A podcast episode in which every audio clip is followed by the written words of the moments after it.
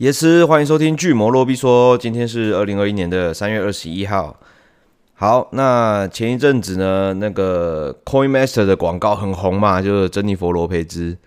那这个广告出来之后呢，就很多玩家去下载 Coin Master 这款游戏，然后去玩。那我自己也去下载了玩。那我玩一玩，我觉得这游戏比较对我来说没那么特别，因为它机制很简单嘛。对我来说就是很小巧的。社群游戏，但是呢，很多玩家下载就觉得很新奇、很有趣。我对大家这种反应就是觉得蛮特别的，怎么会觉得说这种游戏很新奇、很有趣？后来我想一想啊，这些呢，用智慧型手机开始玩社群游戏的玩家们，没有经历过早期早期像是 Facebook 那个年代的社群游戏。然后啊，我就在想说，诶，那我以前 Facebook 到底在玩什么游戏啊？好像有一些。玩的还蛮疯的，然后我就去找了一下，到底有哪一些 title，所以我今天呢就分享一下我在 Facebook 早期的时候玩的游戏是什么。那我先讲一下，我是大概二零零七年的年初就已经申请 Facebook，因为那时候我在国外读书嘛，所以这样的网站就比较呃在国外比较早开始流行。那那个时候就我还在读高中。那我就申请了，然后就是跟朋友在上面哈拉，不过就是蛮少去使用的，绝大部分呢都还是使用网志。那个时候还在写网志，你知道，就是会上传一些照片啊，然后打打很无聊的心情小文啊。那 Facebook 在那个时候的界面其实就是很很普通、很阳春啦，真的很像一个个人网页。那大家可以上传一个自己的照片，然后你有墙，就主要功能跟现在差不多啦。那那个时候可以在上面做什么互动呢？那个时候也没有什么很多现在 Facebook 有的功能。那个时候顶多就是诶到互相的墙上去留留言、讲讲话。那那个时候 Facebook 自己官方本身还有蛮多有趣的小功能，反而是现在没有的。其实我也不太确定那些到底是第三方的插件还是怎样。总而言之呢，你的那个页面呢，可以制定的部分还蛮多的。你可以在放旁边放上一些东西，是讲说你想喜欢吃的东西啊，你喜欢做的东西啊。现在这些功能好像是都归类在那种个人的呃简介里面，但那个时候是自己要选择的插件去放上去的。那后来我用了一小段时间之后，就发现说，诶，有一些插件它是有互动的，去可以游玩的。我自己印象深刻是有一个。你可以养一个小动物，啊，那个养基本上跟电子鸡没什么两样，它就是一张图啦。然后呢，那个动物呢，基本上全部人都长得一模一样，你顶多可以选颜色不太一样。我甚至忘记那是兔子还是老鼠。那比较特别的是，你我忘记用什么手段呢？你可以赚到一个一些点数或是钱，你可以买盔甲装在那个兔子或者是老老鼠的身上。那你的兔子跟老鼠的战力就会越来越高。那你如果跑去呃你朋友的墙，然后就也会看到他的兔子，然后就可以点说挑战他，然后你们就会对打，然后就会有一个呃胜负出现，就很无聊很无聊的游戏啦。但是那个时候每个人的 Facebook 页面呢都有一只自己的那个兔子。那我印象很深刻，我那时候兔子好像是红色的，我选红色的。然后呢，它有一个超大的头盔。然后后面还有两挺加农炮这样子，总之就是一个很坑的游戏啊！这个是我印象中最早的 Facebook 游戏。我试着在 Google 上面找这个游戏的资料，但是我用很多关键字去找，但是一张图片都没有，所以我不知道要怎么介绍给大家。而且游戏的这个实际的玩法跟细节呢，我也记不太清清楚了。我唯一记得就是可以打来打去，然后大家都可以制定自己的那只小动物。我甚至不知道那小动物是什么。那中间呢，Facebook 还有一些其他的游戏，不过我都没有玩的那么深。那个时候，Facebook 对我来说，这真的像是一个玩游戏的平台。后来呢，有一个游戏出了，然后我就觉得超级超级好玩，而且因为太过于洗版了，所以我还创了一个小号，是专门玩这个游戏的。啊，那款游戏叫做 Castle Age。那那款游戏呢，它的玩法其实已经非常接近现在的手游，就是体力制的这种 RPG。那 Castle Age 呢？它是一个奇幻风格的游戏。那基本上它都还是类似网页游戏这样，它没有什么太大的动态。那游戏主旨呢，就是你自己有一个英雄，然后呢，你可以出去做任务。那做任务大概就是一些，哎，打打这些怪物啊，打打那个怪物，就赚你的经验。那你的角色呢，等级就会越来越高。那你只要做任务呢，你的这个类似呃 stamina 还是 energy 这样子的数值，你就会下降。所以呢，它有点限制你说你可以做的这个任务的数量，你就是不能这样一直在上面狂农啦。那那些呃体力或者是就是那些数值啦，我也忘记详细的是什么，它会随着时间去回复的，就像现在的体力制手游一样。那你在做任务之后呢，你会拿到经验嘛？你的角色会成长，然后你可以点，你点点一些属性成长。那那些属性其实也包含了里面你的体力上限，所以你是想要做多一点任务的话，你可以点这个体力的上限，你就可以做多一点任务。那你想要在里面发挥比较高的战力的话，你就可以去点，比如说攻击像这样的属性。那他除了去做一般的任务赚钱以外，他也可以去跟人家对决。那对决去扣的那个东西又，又又是跟体力另外的一个东西，就是 stamina 跟 energy 其中一个啦。总之就是这样，我就叫它体力 A 跟体力 B 好了。所以呢，你如果想要呃主打，就是你去 PVE 跟做任务的话，你就会去点那个体力 A，就是用来做任务的体力。但是如果你很喜欢跟其他的玩家去对战的话，那你就要点体力 B，就是对战的体力。那不管你是选 PVE 还是 PVP，你都可以获得经验，然后提升你自己的角色。那除了做这些单体任务以外呢，你还可以招募就是军队。那你的军队呢，也是要用这个金钱去购买啊，然后也是要锻炼啊。当你的军队越来越大的时候，它也是会成为你的战力。所以玩到后来，你的角色其实是你的整个战力的总集合。那除了我刚刚说的，你可以去做一些你自己的任务以外，它还有游戏中还有工会，就是 guild 的这个选项。那当你加入 guild 之后，那这个游戏整个的那个画风就不一样了。大家就会开始以团队任务为导向。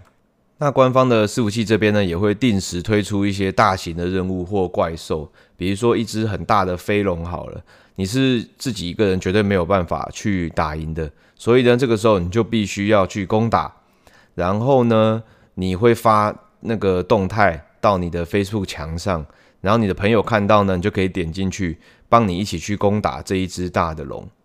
那玩到后面呢，基本上公会呢，如果要参加打那种龙的话，大家都是不管你是在什么时区，好不好？什么时差压好，什么什么时候要打，就是什么时候要打。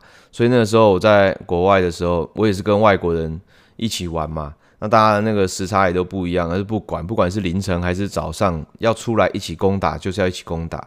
因为那个尾刀的那个成分也蛮大的，所以那个时候就是诶、欸，玩的还蛮疯的。而且这款游戏啊，玩到后面，它的东西就越来越多，比如说工会据点啊，啊，工会任务啊，都是很多很多要去做，所以我后来就退坑了，有点盯不住这样。那其实呃，我这样子介绍一下这个游戏，大家就会觉得说，诶，这些系统好像通通都是现在手游会有的系统嘛，比如说体力制，对不对？那有那种手游现在也是会有那种做任务用的体力。跟比如说去打竞技场用的药水，就我讲，比如说像最近的《姜饼人王国》好了，其实就非常类似 Castle Age，当然它算是简略版的啦，因为它的这个《姜饼人王国》，你要有这个资源，你是有自一个自己的呃王国，然后会有一些素材的收入，然后你再把这些素材转换成钱嘛。其实 Castle Age 也差不多，你去做任务的时候，大部分也是去获得一些资源，然后呢，你去升级你自己的东西，那你的钱呐、啊，跟你的体力那些才会慢慢的恢复。所以它这种呃游戏中资源循环的这个系统，其实在 Castle Age 里面就已经有了。再来就是刚讲的体力 A 跟体力 B 分为就是你去打打任务跟真的去揍人两种资源，那就会很像。现在的这种 RPG 的手游，像姜饼也一样用姜饼人王国好了，就是你自己的这个体力去打外面的任务，跟你去那个竞技场打人的那个所要消耗的都不太一样。基本上很多 RPG 手游都是采用这种机制，但我那个时候在 Castle Age 就已经有 遭遇过这样子的系统的洗礼了。其实像这样的游戏都，我觉得有非常大的影响到后面的游戏的设计啦。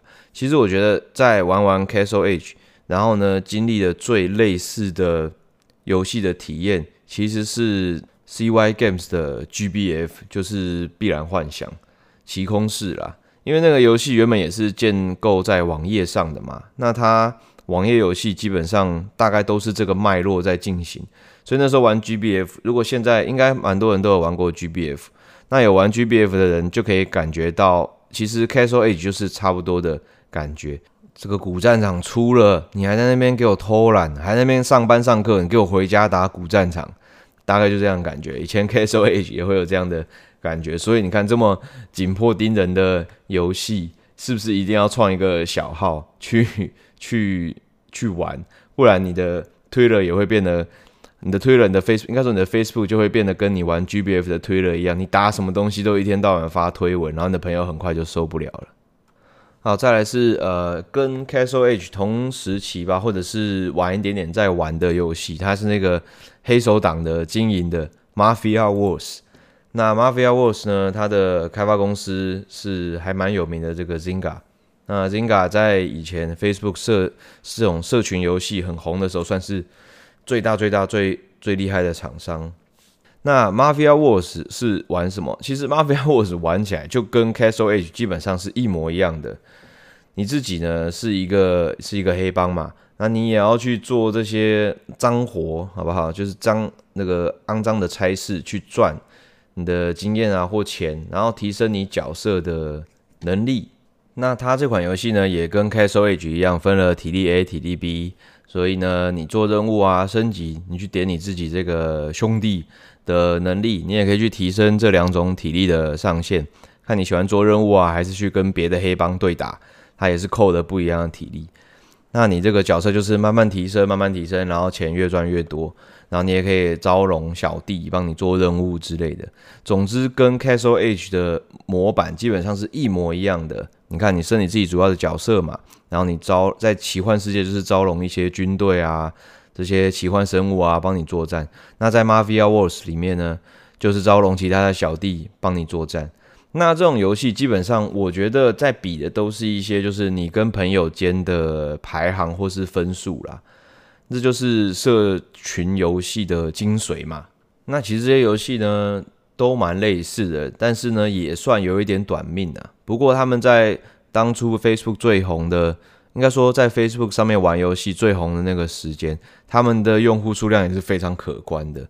Wiki 上面就有写了，这款 Mafia Wars 在二零一零年的时候，月活跃的玩家有四千五百万人，所以超多的，好不好？都是这个黑帮的小弟。好，那刚刚的 Castle H 跟 Mafia Wars 它都是这种比较类似经营，但是我其实我觉得不是经营啦，应该说是 RPG。但是呢，在 Facebook 上面呢，有一些比较大的种类是比较红的。第一种是经营类，再来就是这种 RPG 类的，然后再来就是益智类的，比如说宝石方块。那经营类的呢，我自己也有玩一款，那我觉得我相信也有很多听众有玩过，就是 Restaurant City 餐城。那餐城这个游戏它是 Playfish 做的。那在呃 Facebook 上面呢，它是怎么个玩法？首先呢，你会先创立一个自己的餐厅，那你可以为这个餐厅取名字。那这个餐厅里面呢的配置、呃布置都可以自己设计。然后呢，你要做的呢就是你要上线，然后清理一下这个餐厅。那地上都会有很多什么脏盘子啊。吃剩的苹果啊、骨头啊，你要把它清理干净。然后呢，会有客人来你的店里面，那你来你的店里面要点餐，你就要去呃服务他们，然后赚钱。那你每一天呢，都还会拿到一些相对应的食材。那你这样日复一日的玩下去呢，收集食材呢，你就可以升级你的餐点。就比如说这个餐点需要 A 食材，比如说羊排啦，然后什么胡萝卜啦，然后什么番红花，比如说这样子，那它三个的话，你这个菜呢就可以升级。当你整个你店里的菜呢不停的在慢慢升级的话，你的这个餐厅的分数也会上升。呃，星级也会提升。那游戏主要的目的就是，诶，你在你的朋友的众多餐厅之间，大家的分数的比拼。那它有一个蛮大的社交要素，就是你每天可以拿到跟你在买到的这些食材，大家都不太一样。那有一些人会真的用不到一些食材，所以他需要去跟别人交换。这个时候你就呃必须要跟你有一起玩的朋友去讨论说，诶，你有没有这个牛肉啊？我想要，我缺一个牛肉，我用什么跟你换？借由这些食材交换的过程跟步骤，然后达成就是这种社群游戏的同乐感。不过它基本上游玩起来就还是一个单机游戏啦。但那个时候玩这种游戏就会很疯，你知道吗？就是看到你看到你的 Facebook 好友，就是哇，这个人的餐厅又上去了，分数又超过我了。那我一定是上闹钟半夜起来啊，员工在偷懒，员工累了也要喂他们水，喂他们东西吃，然后呢，让他们继续工作，帮我的店赚钱赚分数，去比拼这个东西啊。现在想想，呃，有有一点无聊啦，但是呃那个时候因为手机这种社群游戏也还没起来嘛，那可以玩的。社群游戏在 Facebook 上上面，对我来说，应该说对那个时候的玩家来说，应该都是蛮新鲜的，所以大家都玩得非常的热血。好，讲完这个经营的餐城，我想讲一下，呃，也蛮红的，我想台湾也非常多人在玩，就是开心农场。那其实餐城呢，跟开心农场，它两个其实是非常类似的游戏啦，一样就是，呃，但是比起这个餐城是这个。呃，你去讲好，然后去交换。开心农场是直接去别人家收割嘛，所以它又多了一个这个讨论度。其实那种感觉就跟现在的 Coin Master 很像。所以为什么 Coin Master 可以这么红？我想也就是社群游戏这样子的特性，对很多比较 casual 的玩家来讲是很有趣的，跟朋友互动的方式。他不用花很多时间跟朋友去排，比如说 MOBA 游戏这样子，硬要打个十场，呃，十分钟、二十分钟。然后呢，打得不好还要被还要被击败。这种社群游戏它没有什么技术需求，它就只有需求大家的时间。只要你愿意上去，那就可以收割。好，那来讲一下，呃，最后一款我有印象的，好了，这个也真的是算是比较新的了，就是 Pet Society。那 Pet Society 呢，也是 Playfish 做的。那大家呢，就是会养了一只宠物，然后它会有一个自己的房间。那这宠物都很可爱，很多东西都是可以自己制定的。那除了宠物的外形以外，它的配备啊，就装备哦，应该不是说装备，应该说服装，它的一些配饰也是可以去收购去买的。所以它是这种纸娃娃的养成游戏。那除了去打扮的娃娃以外，你要真的像养一个宠物的养它，你要跟它玩，你要帮它洗澡，然后呢，还有一些很多其他的互动的元素。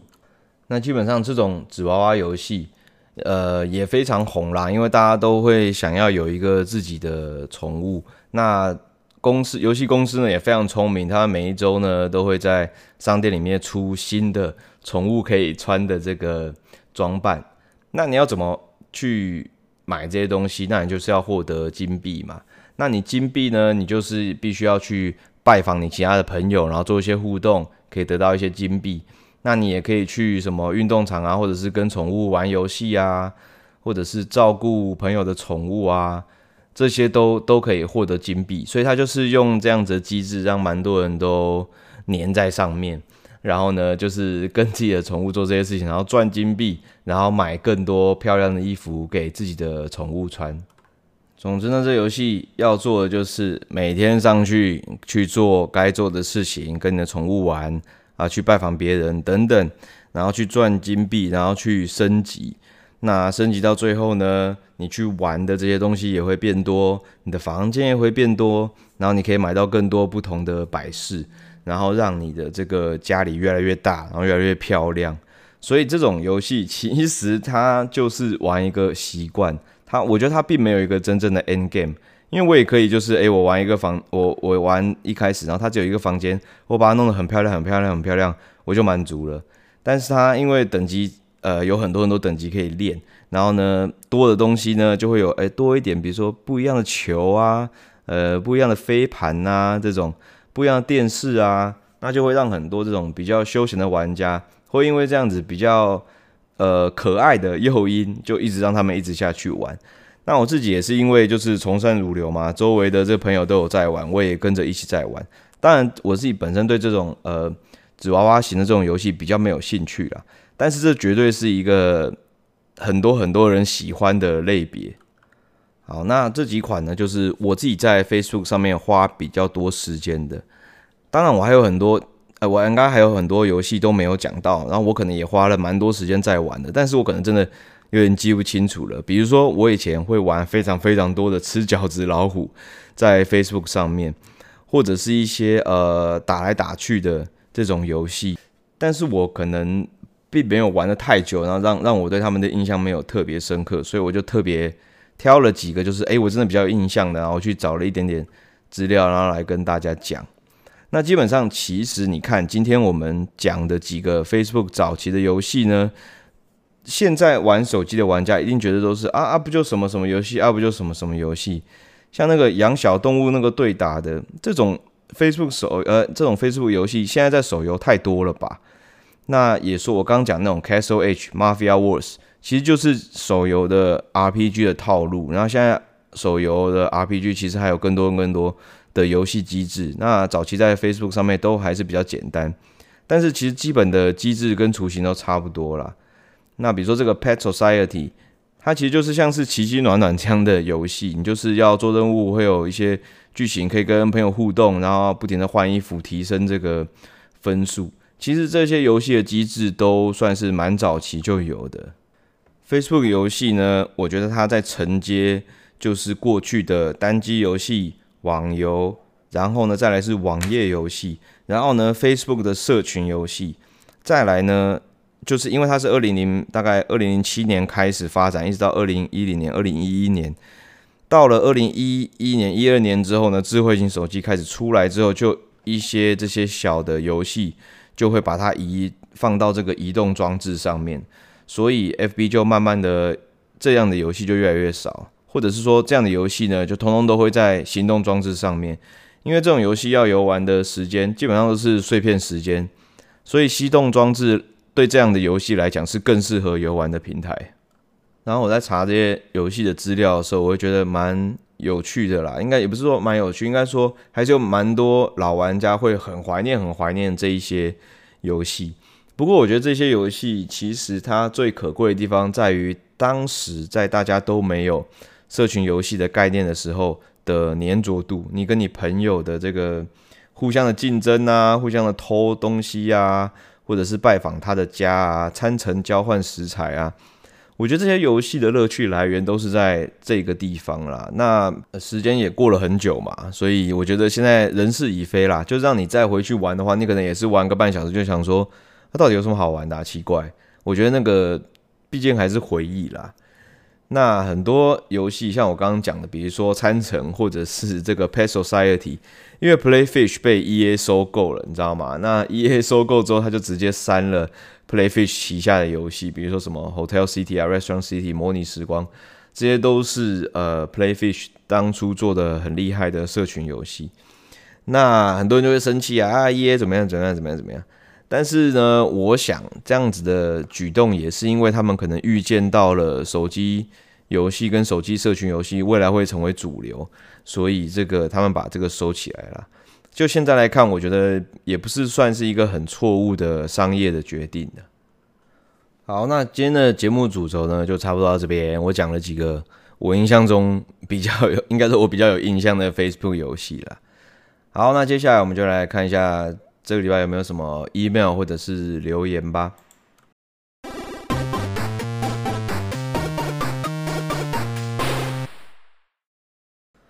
好的，再来是这个留言啊，email 还有闲聊的环节。那以后我想可能节目都分两帕吧，前半帕可能十五分钟、二十分钟都再讲一下，呃，我想讲的一个特别的主题，跟大家讲一讲。那后面呢，就是闲聊的时间。啊，那我这个礼拜呢，我看了一下 email 是没有的。那 Twitter 呢，我们正在进行这个下一次的干股侠的投票活动嘛。那我那边呢，有选了几个选项哦，我觉得大家的投票参与的非常热烈啊。我在录这个的时候，呃，已经有三百一十一个投票了。那其实我的标题很简单，我就说干股侠，大家想玩什么类型的游戏呢？欢迎大家推荐怀旧游戏。第一个选项是时有耳闻但不曾玩过的，好，再来第二个是鲜为人知的，然后第三个是小时候玩过真的很屌的，然后我就挂号说请留言分享游戏。那第一个我想第一个选项就是那种就是哇，常常都听人家讲啊，大家都说好经典好经典，好好玩好好玩，但是你可能没有玩过。那举凡比如说《仙剑奇侠传》，像我就没有玩过《仙剑》，比如说《太空战士七》，对不对？像这样子的游戏，它都是很有名的 RPG，然后也距离现在好久了。那大家都爱讲，那是不是找一个时间大家来把它玩掉呢？第二个就是鲜为人知的，就是呢，我可能自己要去找一个这个真的很少人知道的一款游戏，然后我去玩。然后就会发现说，诶，其实这个游戏的什么什么系统已经很类似未来游戏的什么什么系统啊。原来在多久多久之前，这个游戏就已经有用这样子的东西了，或者是这样子剧情的表现了之类的。第三个就是小时候玩过真的很屌的，那就是自己玩了一个以前觉得很屌的，可是他觉得他呃 underrated，你知道吗？就是诶，怎么那么少人讨论，怎么那么少人知道，想要跟大家分享。那那篇呢有四十几个人留言。那大家都有 po 想要玩什么？目前投票数最高的是时有耳闻但不曾玩过的。我觉得我自己也是比较偏好这个选项，就是哎呦，大家都一直讲，但是没有玩过，好像有点 low。那我们可能挑一款这个游戏，然后之后呢，我们花可能一两个礼拜，然后让大家去玩，然后之后呢，大家再回回复我。OK，那我今天就应该把这个题目决定了。时有耳闻但不曾玩过的，我看留言处最多人讲的应该是《金庸群侠传》，因为《金庸群侠传》算是这个那个国产的非常有名的这个，应该算 SLG 吧。它是开放地图的、开放世界大地图的角色扮演，但是战斗的时候是 SLG。那它的背景就是这个金庸、金庸相关的这些小说的人物嘛。那我自己有玩过，可是我真的一点印象都没有啊，也不是说一点印象都没有啦，我只记得一些特别的地方。可是你要我再重播再去攻略的话，我并不是玩的那么熟。那有一个观众，他叫 Jason，他留言说《金庸群侠传》原版或是乡民版都好。那我就看了一下乡民版，乡民版好像是有把它变得比较呃轻松一点，但是也有修正一些，就是可能过去的版本比较奇怪的地方。所以我在想说，我们要不要这一次就大家一起来玩《金庸群侠传》的乡民版，好不好？这次的干股侠就是诶，观众啊啊，听众听众也一起玩，那我也玩，那我就找一集呢，我会把大家玩这个游戏的感想念出来。OK，那我自己压大概会是两周之后啦，因为一周的话太短了，两周之后的我们就录干干股侠，那大家就趁这段时间去找一找乡民版。或者是对，就是你知道吗？然后呢，就去玩，然后呢，写 email 给我这样子，然后呢，我们就在节目中大家一起分享讨论。OK，那再来是我来看一下这个 Apple 的留言。这个是洛黎是一只大肥猫，他给五星，他说感谢六探让我变成爱运动的人。每次最期待就是边听六探的 podcast 边慢跑，真的很有动力。多听几则就多消耗卡路里，超喜欢的啊！厉害厉害，这个有运动的都很佩服佩服。好，下一个是 Captain Flower，感谢六探经营这个 podcast，不知不觉也追探哥八年了，每周更新的内容陪伴我洗碗、折衣服等家事，一定是大拇指的啦。好，谢谢 Captain Flower。再来下一个是用户 ZK D2 偷渡。他说：“D2 各种难度压等很有印象，以前天梯玩家还因此延伸出各种偷渡车，也就是一名车长、一名打手带六名初等菜鸡，靠着规则漏洞冲上地狱级的方式。对，因为上一集讲到这个光等系统嘛，就想到讲到这个传统 RPG 这种多人的 RPG 练等的这些问题，D two 的这个难度压等也是。”也是会这样，就是两个人就是硬硬打，因为他们两个太强了啊，六个菜鸡。那虽然这个地图里面的怪物会增强啊，经验也会变多，但是还是可以刷。那这种偷渡车就是你去你去你去打一些，因为我之前不是说 D2 它会锁说啊，有些任务就真的没有过，那你就不能往下一个难度。所以这种车就是哇，这两个高手就是超高速把那任务解掉，然后呢带这些菜鸡。马上到一个，还是到了很快的到了这个最难的地方，然后开始打怪这样刷等，所以基本上治标不治本啊那些系统。下一个是便当一个，然后他又又来，诶，之前我记得他有留言，嗯，好不管，他叫便当一个，他讲光能系统说没有玩过天命二，但听到这系统就想到激战二也有类似的系统，而且它是 MMORPG。它在不同的地图有不同的等级能力上限，新人直接去高等地图也会直接把基础能力拉上来。至于技能跟天赋的差距，越等还是很辛苦，但至少不至于没法体验。那高等到低等图会打得很顺，但由于能力被降了，还要还是要稍微小心。没错，没错，没错。激战二也是一个利用这种系统的，但是我我自己在录上一节的时候忘了想到那个激战二。那还有也有那个，我不知道是不是同一位听众啊，他们也有分享说，不知道玩什么，好像是 FF 十四吧，它有类似的这种什么系统，就是你好像类似导师，你如果带人的话，你就不会有拿到什么东西，但是你可以帮人家做任务而获得，帮新手做任务而获得另外一种资源，然后呢，这种资源可以换到的东西也是其他的。管道没办法入手的，其实我觉得像这种这这些设计都是蛮聪明跟健康的，就去维持这个游戏的健康度啊，而不会老手永远打老手，新手永远打新手的。我觉得就就是会觉得蛮好的。好，再来这个最后一个蛋饺好吃啦，呃，吹棒六探的 Podcast 是我当薪水小偷的原因。诶，注意。薪水小偷是你要当的，我的节目只是让你当薪水小偷的时候 做别的事情。